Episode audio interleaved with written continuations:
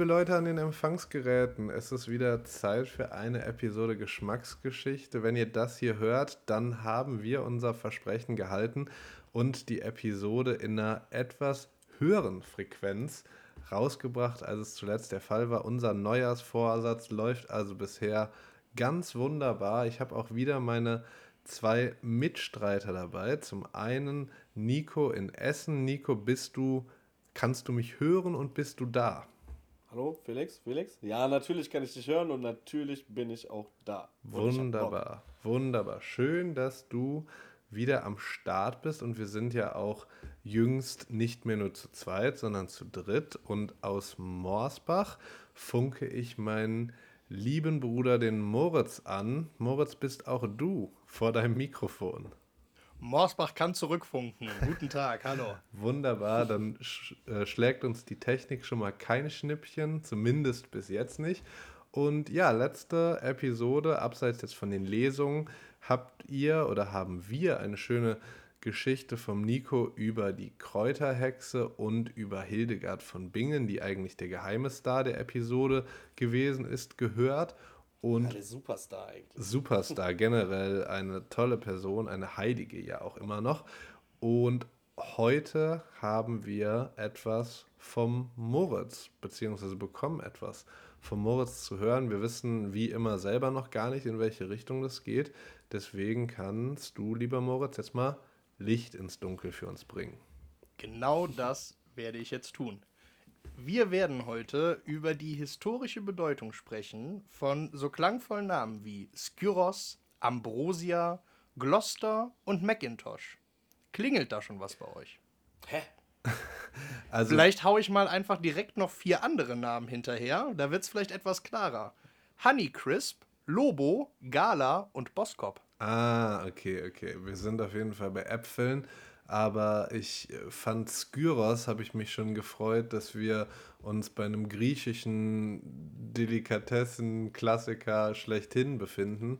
Aber wir sind bei etwas leider äh, gesünderem, würde ich sagen. Genau. Ach, und was vielleicht heißt leider, auch. Äpfel sind geil, Alter. Da sind wir nämlich schon beim Thema. Die acht, die ich da gerade vorgetragen habe, das sind nämlich nur acht von aktuell etwa 1500 Apfelsorten in Deutschland.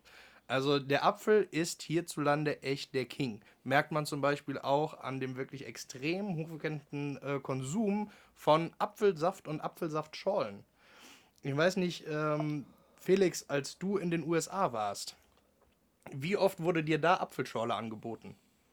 Ähm, Apfelschorle weiß ich nicht, ob das so ein Ding war, aber mir wird schon recht häufig Apfelsaft angeboten. Man muss ja dazu sagen. Du warst doch in so einem voll deutschen Ding da. Das ist es nämlich. Ich, ich war in, in Wisconsin. Ja, stimmt, schlechtes Beispiel. Und Wisconsin ist zum einen sehr deutsch und zum anderen sehr landwirtschaftlich.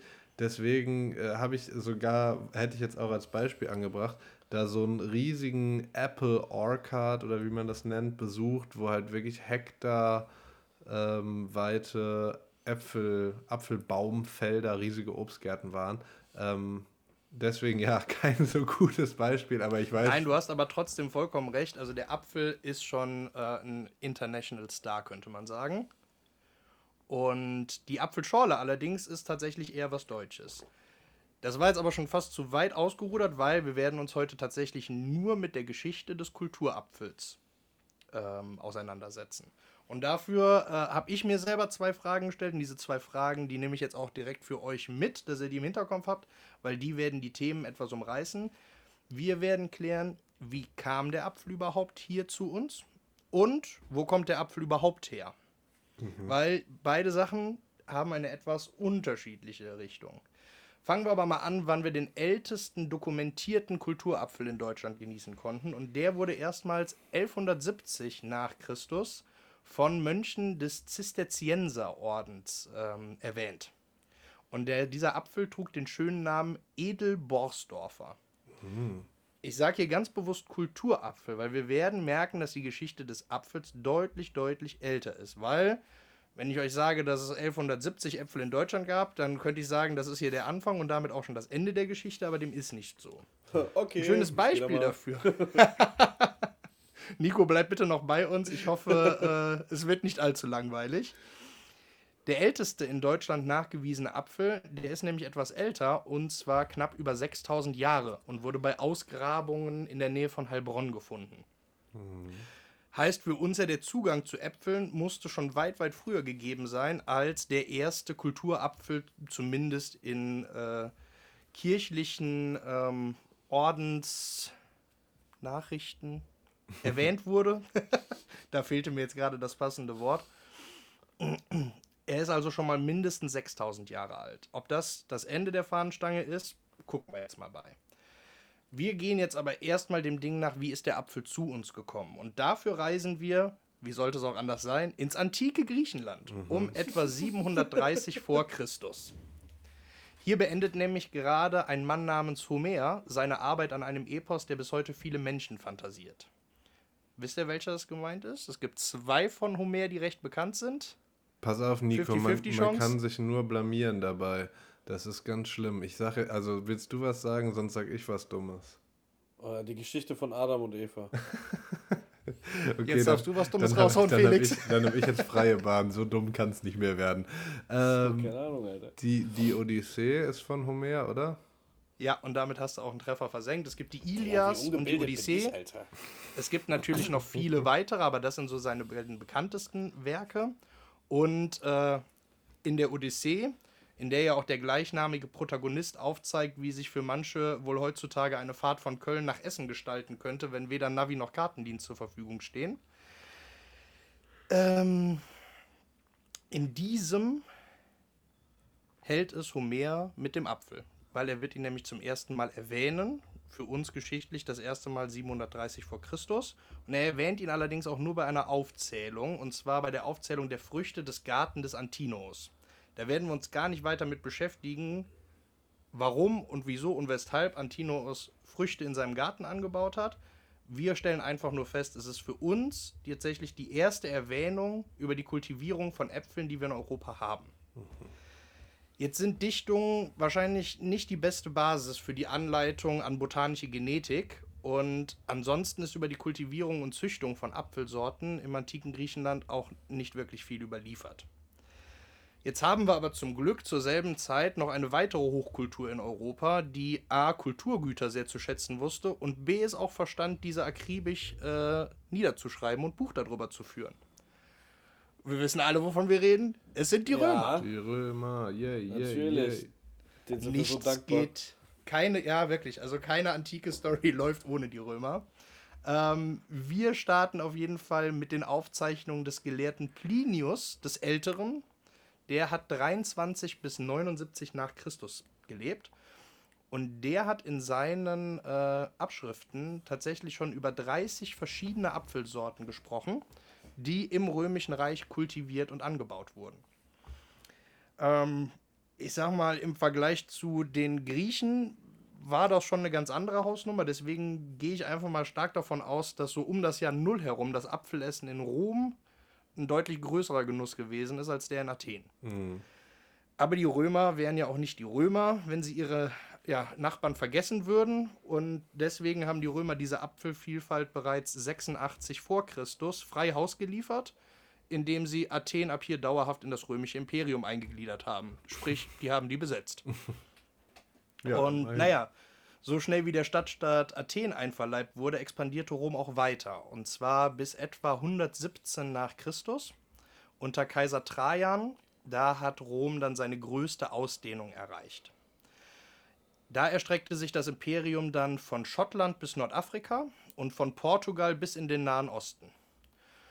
Über die römischen Handelswege machten sich dann Apfel und Saat, äh, man könnte sagen, auf große Europatournee. Und da, wo die klimatischen Bedingungen es zuließen, wurden dann auch höchstwahrscheinlich Äpfel angebaut. Höchstwahrscheinlich, weil wir können es nicht ganz genau wissen, wann, wo, wie wirklich der Apfelanbau angefangen hat. Aber das ist schon mal eine sehr starke Theorie. Das Rheinland, was äh, Felix zumindest wir bei dir direkt vor den Füßen liegen haben, ist da auch ein extrem gutes Beispiel, wenn man sich mal überlegt, wie viele ähm, Obstbauten und vor allen Dingen Apfelanbauten ja immer noch rund um den Rhein stattfinden, einfach aufgrund seiner guten klimatischen Bedingungen. Ähm, so oder so, der Apfel ist auf jeden Fall gekommen, um zu bleiben. Und ähm, da möchte ich euch jetzt einfach mal ein paar bekannte Beispiele aus der Popkultur von Antike und Mittelalter geben. Das muss euch jetzt nicht unbedingt was sagen, aber es lässt sich einfach dann auch für äh, die Zuhörer gut mal googeln oder Felix für dich vielleicht auch bei Instagram es bildlich festhalten. Mhm. Dazu gehört nämlich zum Beispiel das Gemälde Sündenfall von Tizian aus dem Jahr 1550. Das zeigt nämlich Adam und Eva, beziehungsweise ja. Eva im Mittelgrund. Ja, genau, da kommen wir nämlich drauf, Nico. Äh, die nach einem Apfel greift. Jetzt ist das etwas Besonderes, weil äh, in der Bibel wird nie ein Apfel erwähnt. Immer nur die verbotene Frucht. Ne? Es wird immer nur von der verbotenen Frucht gesprochen. Und aber gerade in Europa hat sich äh, im Bereich 14 bis 1600 der Apfel als Universalbildnis für ja, quasi alle Lebenslagen eingebürgert und vor allen Dingen halt auch in Bezug zu religiösen Ornamenten. Ein weiteres Beispiel ist da nämlich zum Beispiel der äh, Kunststich von Albrecht Dürer aus dem Jahr 1504. Erstes Paar, der nämlich auch Adam und Eva neben einem Apfelbaum darstellt. Albrecht Dürer übrigens auch ein Wahnsinnstyp, auch Universalgelehrter, wo wir letzte Woche bei, oder in der letzten Episode bei Hildegard von Bingen waren.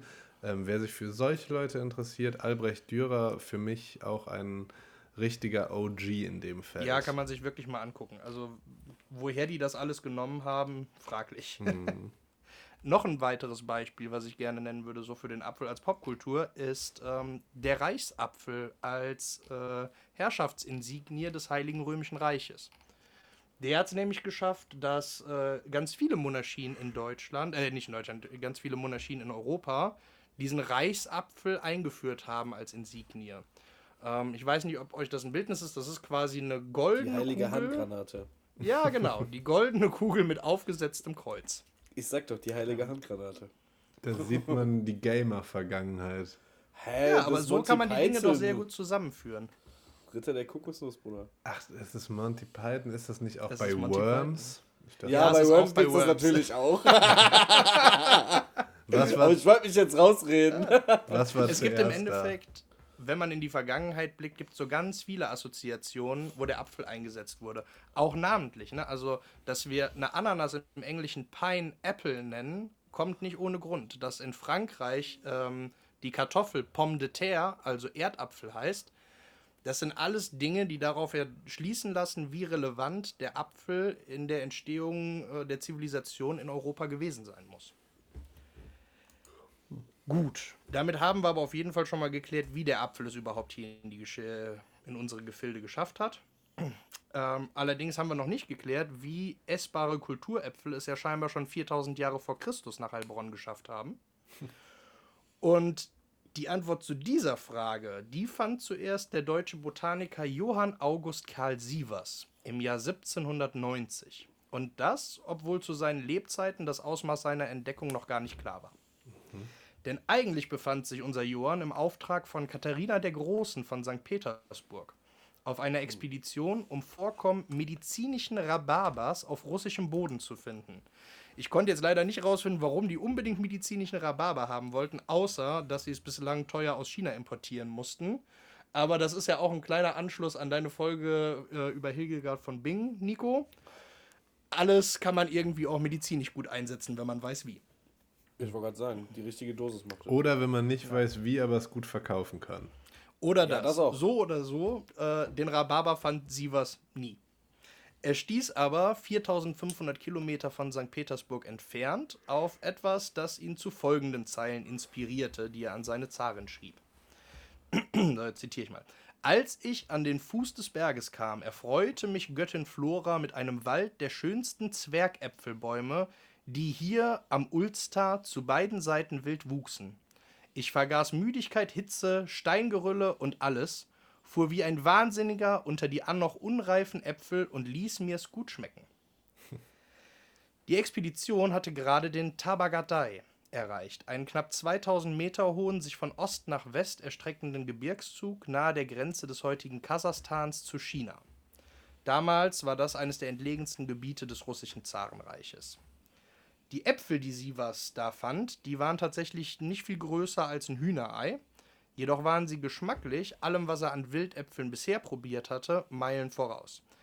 Hier ein kleiner Einschub, weil da muss man jetzt ganz klar unterscheiden zwischen Kulturapfel und Wildapfel. Weil Wildäpfel ähm, gibt es eigentlich überall auf der Welt. Nur genießbar sind halt die aller, allerwenigsten davon. Genauso wie zum Beispiel der europäische Urapfel auch einfach grundsätzlich ungenießbar war. Nun gut, also das, was er jetzt aber hier fand, war dem ja geschmacklich Meilen voraus. Und das hat auch die Wissenschaft äh, erst vor kurzer Zeit bestätigen können, denn was sie was da fand, bezeichnen wir heute als den asiatischen Urapfel. Hm. Und dieser Urapfel wird so genannt, weil ähm, die Wissenschaft nach Genanalysen moderner Apfelsorten erkennen konnte, dass in jeder bekannten Sorte, wirklich in jeder, ein Stück DNS von diesen Wildäpfeln steckt. Und diese Wildäpfel wachsen oder wuchsen, ne, wachsen tatsächlich auch immer noch, weil da, die werden tatsächlich noch gehütet und gepflegt, ähm, wachsen im heutigen Kasachstan. Und zwar wachsen die da schon länger, mindestens auf jeden Fall, seit über 10.000 Jahren. Und ähm, Kasachstans Hauptstadt hat den klangvollen Namen Almaty. Und der Name Almaty bedeutet in unsere Sprache übersetzt Stadt der Äpfel. Heißt zwar erst seit äh, knapp 200 Jahren so, aber vorher trug es den Namen Alma-Ata und das hieß übersetzt so viel wie Vater der Äpfel. Mhm. und die Hauptstadt Almaty, damals Alma-Ata, ähm, da, die können ihre eigenen ersten Siedlungsquellen äh, bis auf das 10. Jahrhundert vor Christus zurückverfolgen. Und diese Stadt liegt ganz zufällig auch strategisch bedeutsam an einem Knotenpunkt der alten Seidenstraße. Demnach ist es sehr gut denkbar, dass die Vorfahren unserer Äpfel als Handelsgut mit Karawanen ihren Weg nach Europa fanden. Äh, spätestens ne, mit den Römern und den äh, Griechen. Wir wissen selber, welche Ausdehnungen diese Reiche ähm, ja, halten konnten. Nehmen wir beispielsweise Alexander den Großen, der bis nach Indien fortgeschritten ist. Der ist definitiv durch Kasachstan gekommen. Ob er da schon den Apfel für sich erkannt und mitgenommen hat, das können wir nicht genau sagen, weil es da noch keine, oder beziehungsweise bisher sind da noch keine Artefakte aufgetaucht, die das nachweisen könnten. Mhm. Jetzt, ja, aber äh, lege das denn so fern, wenn er, wenn er auf der Route da vorbeigekommen ist? Überhaupt nicht. sich nicht irgendwie eine Delikatesse von vor Ort gegönnt hat. Das liegt sogar sehr, sehr nahe. Das Problem ist ja nur, wir ähm, können sehr, sehr viel mutmaßen, aber wir können halt nicht mit Bestimmtheit sagen, es war so, solange wir keine direkten Quellen dazu finden. Pass Beziehungsweise auf, solange wir. Jetzt. Das war ja, so. Das ist eine solide Ansage. Ich gehe auch stark davon aus, also zumindest wird man es als Handelsgut mitgenommen haben. Die Frage ist, hat man äh, da schon daran gedacht, das als Saatgut mitzunehmen, um das halt äh, in den eigenen Gefilden auch äh, zu kultivieren? Oder war es wirklich ein reines Genussmittel, wie beispielsweise Blick zurück die Muskatnuss, die man nicht mal gerade eben irgendwo anders in den Boden stecken konnte? Verbreiten sich aber nicht Äpfel auch unglaublich einfach. Also reicht es ja. nicht im Zweifelsfall schon, wenn sich da irgend so ein Teilnehmer der Karawane so ein Äpfelchen mitgenommen hat, das gesnackt hat und das dann einfach irgendwo samt der Kerne in die Wildnis geschmissen hat. Also klar, da müssen viele Faktoren dann eintreten, dass da wirklich äh, mehrere Apfelbäume draus werden, aber ich glaube, möglich ist es ja. Das ist absolut möglich und es kann auch sehr, sehr gut sein, dass äh, überall auf dem eurasischen Kontinent verteilt noch irgendwo kleine ähm, Urapfelbäume wachsen. Aber der große Unterschied ist, durch Kultivierung von Äpfeln oder generell Kultivierung von ähm, angebauten Gütern kann man den, hm, wie sagt man, die genetische Entwicklung, die man bei dieser Zucht vornimmt, deutlich beschleunigen, wie es die Natur halt geschafft hätte. Mhm. Und die Natur kreuzt keine Apfelsorten untereinander. Ja. Heißt, du hattest vielleicht irgendwo kleine Uräpfelbäumchen, die am Wegesrand der Seidenstraße gewachsen sind. Es hat aber definitiv nicht gereicht, dass äh, der Apfel als Kulturgut schon vor ja, 5000 Jahren hier ein Ding war und die Römer uns gar nichts Neues mehr zeigen konnten, weil wir es schon längst angebaut haben. Mhm. Jetzt haben wir aber immer noch nicht genau geklärt, wie nämlich der Heilbronner Apfel dann dahin kam, wo er lag, weil da sind wir ja noch mal ein paar tausend Jahre zu her. Und jetzt äh, mutmaße ich noch viel, viel stärker. Weil der Fund ähm, vor knapp 6000 Jahren, 4000 Jahre vor Christus, ähm, der passt zeitlich ganz gut mit dem Einsetzen der neolithischen Revolution. Und die neolithische Revolution beschreibt das Sesshaftwerden nomadischer Kulturen. Und zwar dadurch, dass man angefangen hat, Ackerbau zu betreiben, Viehzucht zu betreiben, aber auch grundsätzlich Obst anzubauen. Ähm, deswegen, ja, ob unsere Vorfahren aus der Jungsteinzeit tatsächlich schon Handel äh, oder Tausch von Gütern über so weite Strecken bis ins Hochgebirge Kasachstans äh, gemacht haben, das ist uns halt in keinster Weise irgendwie überliefert und wir haben bisher auch, zumindest was ich jetzt recherchieren konnte, noch keine Quellen, die sagen, das war so. Wir haben aber auch nichts, was dem entgegenspricht. Deswegen ist es in keinster Weise belegbar. Ähm, ja, wir können da alle schön fantasieren oder der Nico macht halt einfach mal Nägel mit Köpfen und sagt, das ist so. Ganz einfach. Und dann, ja, und dann sind wir auch eigentlich schon am Ende dieser Geschichte des Apfels. Wow, das ging flott. wow. Ich weiß gar nicht, was ich, Ich sagen habe jetzt soll. mal richtig Ich hier habe jetzt auch gerade so ein bisschen Bock runterzugehen, um mir einen Pink Naja, zu holen. also wir können ja erstmal. ja, das ist doch schon mal eine gute Grundvoraussetzung. Ich habe natürlich auch noch ein Rezept für euch dabei. Ähm, aber vielleicht packen wir das noch hinten dran, weil ich jetzt ja wirklich so durchgerusht bin und euch kaum Gelegenheit gegeben habe, da irgendwie mit einzusteigen. Dass der Nico sich einen Pink Lady Fragen. holen will, das finde ich schon diskussionswürdig. Erstmal lieber einen deutschen Apfel, mein Freund, oder einen europäischen, nicht so einen, der um die halbe Welt reisen muss, damit du den Mann, genießen jetzt bin kannst. ich schon wieder in Fettnäpfchen getreten. Aber ich muss fairerweise sagen, Pink Ladies schmecken schon absolut gut. Ähm, das ist so. Ähm, aber ich glaube, es gibt auch viele gute deutsche Apfelsorten. Ich kenne mich aber selber mal. kaum aus. Da, da muss ich aber auch sagen, ja, also Thema äh, Pink Lady, äh, überzüchtete Äpfel und so weiter ähm, und Urapfel. Ich habe gar keine Ahnung, ne? Aber ein äh, äh, gemeinsamer Bekannter von uns, äh, guter Freund von mir eigentlich, würde ich behaupten, der Köppen, ne? Der ist allergisch gegen die Scheiße, wenn die unverarbeitet ist. Der kann, soweit ich weiß, nur gewisse Urzüchtungen essen. Ja, Habt ihr davon einen Plan? Ist das wirklich so? da habe ich keinen Ich habe Plan davon von. noch nie gehört, deshalb so. Also, weil, also ich, ich weiß, der, also, dass der keine Äpfel essen kann, das kann ich bestätigen, das glaube ich dem auch zu 1000 Prozent so. Aber ich habe noch nie davon gehört, wie das aussieht, dann welche Äpfel er essen könnte und welche nicht. Weil man will ihm ja auch mal einen Apfel kaufen, so ist ja nicht. Man muss seinen Bruder auch mal unterstützen mit ein paar Vitaminen.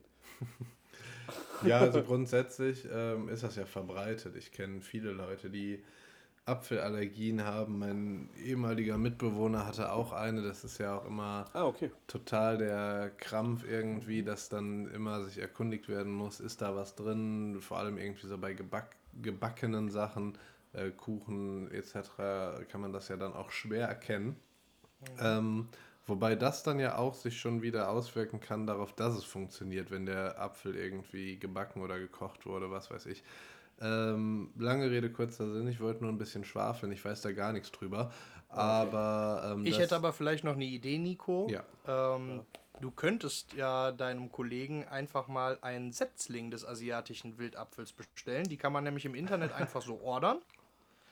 Äh, findest du unter dem lateinischen Namen Malus siverisi, benannt nämlich nach unserem guten Herrn Sievers, der das Ganze gefunden hat. Und dann beißt er da mal rein und wir sehen ja spätestens nach einer halben Stunde, ob dem so ist mit den Wildäpfeln oder ob das auch weiterhin allergische Reaktionen hervorruft. Ich hatte jetzt so ein bisschen die Hoffnung, dass du mir genau das erzählst, nur mit gib ihm das heimlich. Ich kann Nein, das, das war sowas sonst gerne als äh, Hausaufgabe aufschreiben. Sowas machen dann- wir nicht. Okay. Das, ist okay. das Schlimmste ist, spätestens wenn er die Folge gehört hat, vertraut er mir eh nicht mehr, wenn ich ihm was zu essen anbiete. Also ist das Thema jetzt eh durch. Aber ich kann mir schon vorstellen, dass man äh, gegen so ursprüngliche Sachen jetzt in allen Belangen, wenn das nicht hochverarbeitet und ähm, sich halt über Jahrtausende verändert hat, dass man vielleicht echt einfach auf diese ursprünglichen Sachen nicht allergisch ist. Also ich kann mir das auch gut vorstellen bei Leuten, die eine, wie sagt man, Glutenunverträglichkeit hat, dass es auch vielleicht an der Art und Weise liegt, wie das heutzutage verarbeitet wird und dass wenn man das ganz ursprünglich zubereiten würde und eine ganz ursprüngliche Sorte äh, verwendet, dass das vielleicht dann gar nicht anschlägt. Mhm. Ich bin hier tatsächlich gerade noch meine ganzen äh, Quellen am Durchgucken, ob da irgendwo auch was über Allergien noch mit drin stand. Jetzt hast du eine Tabelle mit Allergenen gefunden, oder was? Nee, das nicht, aber ich muss wirklich sagen, also das, das Thema Apfel, ich dachte mir, komm, das machst du mal gerade in ein, zwei Stunden fertig. Es war ein Klassiker. sehr undurchsichtiges Ding. Also, ähm, man musste so viele Quellen gegenprüfen und hier auch mal ein Shoutout, beziehungsweise negativer Shoutout an die Universität Regensburg. Der wissenschaftliche Artikel, den ihr da drin stehen habt, also äh, checkt mal eure Quellen, Leute. Frechheit, sind- was da in Regensburg gemacht wird. Ist so. ja, Ui. ich will das jetzt hier nicht so hochschießen, aber da sind einfach, also ein paar logische Fehler drin, die ich erst mit eingebaut habe und dann bei Zweitrecherche, wir sind ja hier ein äh, Podcast, der sehr viel Wert auf äh, Authentizität legt. Deswegen werden ja auch immer zu Sekundärquellen weitere Sekundärquellen zugeschaltet. Die haben dann was anderes erzählt, liebe Universität Regensburg. Also es- damit, äh, Seit Regensburg nicht mehr die Stadt mit der höchsten Kneipendichte Deutschlands ist, geht's da drunter und drüber. Das muss ich Nur mal noch sagen. Ja, das ist aber auch wirklich, das ist ein Qualitätsmerkmal und wenn, wenn da nichts mehr geht, dann geht's bergab. Dann haben die Studenten auch keinen Bock mehr. Ja, Dann hätten die sich viel mehr Mühe gegeben. ist so. Ich. Ich habe noch eine kurze Ja. Frage. Ah, sorry, Felix. nee, mach du mal zuerst. Mich, mich regt dieses Thema gerade extrem an, muss ich ganz ehrlich sagen, weil ich halt eigentlich auch schon, wenn ich so drüber nachdenke, ich feiere Äpfel schon. Und also seid ihr auch so Apfelmenschen? Konsumiert ihr auch gerne Apfelprodukte? Also zum Beispiel, ich trinke auch gerne so Apple Cider und solche Sachen. Wisst ihr, wie ich meine? Mhm. Ja. Nee, auf jeden Fall. Also ähm, Äpfel eigentlich in jeder Form. Ich muss zugeben, ich bin nicht der größte Obstesser. Aber wenn ich die Wahl habe, dann Apfel und Birne. Klares Go-To. Ähm, ich, Fühle ich. ich bin anders. Ich mag Äpfel nicht so gerne. Das wussten wir. Das wussten wir schon lange. Also ich bin zwar großer Apfelschorlen-Fan, aber sonst, also in der Obstschale würde ich immer eine andere Frucht nehmen. Ich würde, Cider ist auch ein gutes Thema. Ich trinke eigentlich immer eher einen Beeren-Cider oder einen Birnen-Cider und finde Apfel gar nicht so geil. Bin ja auch, habe ja auch lange in Hessen gelebt, wo auch Appleboy so eine Tradition hat, habe ich auch immer sehr wenig getrunken, weil ich es einfach nicht so gefühlt habe. Ähm, ich bin irgendwie nicht so der Apfeljunkie. Aber ich weiß, dass es eine gute Frucht ist. Vielleicht die beste, die es gibt, was Vitamine und Verfügbarkeit und äh, alles Mögliche angeht. Aber ja, ich bin trotzdem eher bei der Banane oder so zu Hause. Halt was für den ökologischen Fußabdruck, sagst du. Genau, die wachsen. ja, aber mich für Pink Lady Flame, Alter. Was bist du denn für einer? Gib der Sache mal noch ein paar Jahre, dann wachsen die Bananen ja auch bei uns. Und das liegt dann Ja, daran, dann dass ich so viele. fast- Ja, Da müssen wir schon fast Angst um unseren Boskop haben, ja. wenn die Bananen hier wachsen. Hm. Naja, sei es drum. Ähm, ich würde noch kurz mein Rezept anschließen. Ja, warte, Dann- bevor du das machst, Ja. weil das ist ja immer so das äh, Ende der Episode, habe ich auch noch eine Frage. Ähm, aber ich weiß, also ich, ich wäre sehr überrascht, wenn die einer von euch beantworten kann, aber vielleicht können wir ein bisschen drüber bullshitten. Und zwar ist ja die lateinische Bezeichnung des Apfels Malus. Und wir sind ja alle drei sehr akribische Pen-and-Paper-Spieler, Rollenspieler. Ähm, deswegen ist uns der Begriff Malus auch schon des Öfteren untergekommen. Will man natürlich nicht haben, sieht man nicht gerne. Aber ähm, was könnte es damit auf sich haben, dass der Apfel, der ja eigentlich so gut konnotiert ist, äh, wortfamilientechnisch sich mit dieser negativen Sache ähm, gleicht? Da habe ich eine starke Theorie. Okay. Aber wenn ihr erstmal da loslegen wollt. Also pass auf, ich habe da eine ganz einfache Theorie zu. Isaac Newton ist der Apfel auf den Kopf gefallen, richtig? Ja. Und das war scheiße. ja. Und dann dachte der sich nur so, oh Malus. Oh, und Malus. guckt so, ja, war ja ein Apfel, also Malus. Und das ist meine These dazu. Gut. die Nummer ist nicht schlecht. Ist, gen ist, die finde ich eigentlich echt ganz ist genial daneben, tüffig auf jeden Fall. Ja, pass auf, ich, ähm, ich setze beim Sündenfall an. Hm, jo, stimmt, klar. Oh. Ja, klar. Weil als man dann mal beschlossen hat, wie gesagt, für mich ist schwierig, oder für mich war auch schwierig, ist es immer noch, rauszufinden, wann wirklich der, der Apfel quasi so das Thema für den Sündenfall wurde. Weil in der Wär ich Bibel, wie eigentlich auch gesagt, ja nur von der. gewesen. Bitte? Da wäre ich ja mit meiner allerersten Antwort auf die allererste Frage ja auch schon wieder gut gewesen. Ja, Ja, absolut. Wie gesagt, ich musste mir da auch kurz auf die Backe kneifen, damit ich da jetzt nicht meine ganze Story auseinanderklamüser, weil ich wollte direkt schon drauf eingehen mit Adam und Eva.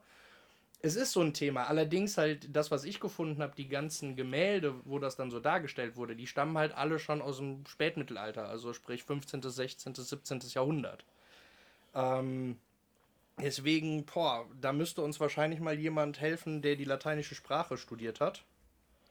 Naja, also ich habe die ja zweimal studiert, aber ähm, Ja, da will ich jetzt nichts mehr zu sagen. ist auch kein Qualitätsmerkmal. ähm, w- wir können es ja erstmal so stehen lassen. Wir haben ja auf jeden Fall eine, eine Laufrichtung, konntest du ja vorgeben und ich glaube, das hat auch Hand und Fuß. Und ähm, dein Rezept hat sicherlich oder hoffentlich wenig mit Malus zu tun. ja hoffentlich. Das hat überhaupt nichts mit Malus zu tun. Das ähm, sollte eigentlich ja, Freude schöpfen, wenn man es gut herstellt. Es ist äh, eigentlich auch ein total einfaches Rezept. Es ist ein Flüssigrezept. Ich werde euch nämlich ein Schnaps. Rezept für einen Drink geben, ja! der auch ganz gut in diese Jahreszeit passt. Und äh, ja, ihr braucht gar nicht viel dafür. Ihr braucht äh, Lillet, vorzugsweise, also ein Weinaperitif, der zugesetzt ist mit verschiedenen Likören. Äh, ihr könnt nehmen, was ihr wollt. Ich habe Lillet genommen und das war klasse. Dazu naturtrüber Apfelsaft, gerne von eurem lokalen Apfelbauer, ne? support your local dealers. Sowie ein Spritzer Immer. Zitronensaft und eine Zimtstange. Vom Verhältnis her für einen Drink 5 cl Lillet, 10 cl naturtrüber Apfelsaft, ein Spritzer Zitronensaft und eine Zimtstange. Das Ganze solltet ihr vorsichtig erhitzen. Ihr könnt es auch unvorsichtig machen, dann erzeugt ihr allerdings nach längerer Zeit eine alkoholfreie Variante. Könnt ihr auch machen. Das gibt einen Malus. Das gibt Ja, einen Malus. ein Malus. Aber grundsätzlich ein Teil Lillet, zwei Teile Apfelsaft, ein Spritzer Zitrone, eine Zimtstange und ihr seid ready to go. Ihr habt den Apfelpunsch, der mir bisher von allen, die ich probiert habe, am besten geschmeckt hat. Also ich muss dazu sagen, das Rezept an sich ist natürliche 20. Ähm, aber wenn du den Alkohol verkochst, dann hast du halt verkackt. Dann, ja, gut, für, weiß ich nicht. Ich will jetzt auch niemandem, der keinen Alkohol trinkt, jetzt dazu raten, Alkohol abzukochen, weil am Ende ist dann doch noch welcher übrig. Er soll er doch da einfach den Lillet weglassen. Ja, genau. Einfach naturtrüben Apfelsaft. ah, obwohl, ich glaube, das schmeckt nicht gleich. Es ist schon ein Unterschied. Also, ich, ich muss ehrlich sagen, man kann das ja auch einfach mit einem Weißwein machen. Aber es ist halt geschmacklich ein Unterschied, weil du, ja, du hast eine breitere Palette einfach bei dem Ding. Jetzt haben wir aber auch genug Werbung gemacht. Genau. Nehmt, was ihr mögt, aber holt den Apfelsaft beim Apfelbauern, Leute. Ja, Ja. das ist gut. Das gibt's ja, so, ist ja sogar gar nicht so schwierig. Viele, ähm, viele Supermärkte kooperieren ja mit denen in dieser Regionalsektion und dann kriegt man da auch was. Einfach auch aus dem Grunde, weil es einfach günstiger ist, als die Äpfel irgendwo einmal um die halbe Welt zu fliegen. Außer soll natürlich jetzt ein Pink Lady sein. Das ist unser Wort zum Sonntag. Das, äh, Einmal outest du dich, ne? Ja, sorry, die Vorlage war zu gut. das wirst du nicht mehr los, mein Lieber. Ähm, nee, aber finde ich schön, schöne Folge. Ähm, ist auch mal gut, so ein Thema habe ich ehrlich gesagt auch noch nie dran gedacht. Man denkt ja immer an diese fertig produzierten Speisen, man denkt an Hamburger, an Pizza und so, dass das alles eine Geschichte haben muss. Aber natürlich haben auch diese Grundsubstanzen, diese Pfeiler der Kulinarik auch eine spannende Geschichte. Und ich fand es sehr schön. Ja, ich Das kann freut mich meinem zu. Vorredner nur anschließen. Ja, wunderbar. Dann, Dann, äh, Leute, gehen wir mal alle an unser Apfelkörbchen und lassen den Tag ausklingen. Ja, finde ich. Essen den Pink Lady. Mach du das mal, Nico, mach du das mal. Wir essen hier unsere, unsere klassischen deutschen Sorten von. Unsere klassischen deutschen Bananen. ja, gut. Na Ich werde jetzt auf na jeden. Fall gleich per Bildsuche erstmal gucken, wie der Apfel hier überhaupt heißt, den ich neben mir liegen habe. Das äh, könnte auch schwierig werden, aber viel Erfolg dabei und äh, euch allen da draußen viel Spaß. Ja, die Episode habt ihr ja schon gehört, aber dann viel Spaß bei der nächsten. Und ähm, ja, wir versuchen unser Pensum hochzuhalten. Wenn wir viele Äpfel konsumieren, sind wir bestimmt energetisch genug, um euch regelmäßig neuen Podcast-Content aufs Brett zu zimmern. Und ansonsten bleibt nicht mehr viel zu sagen, außer gehabt euch wohl. Tschüss. Ciao.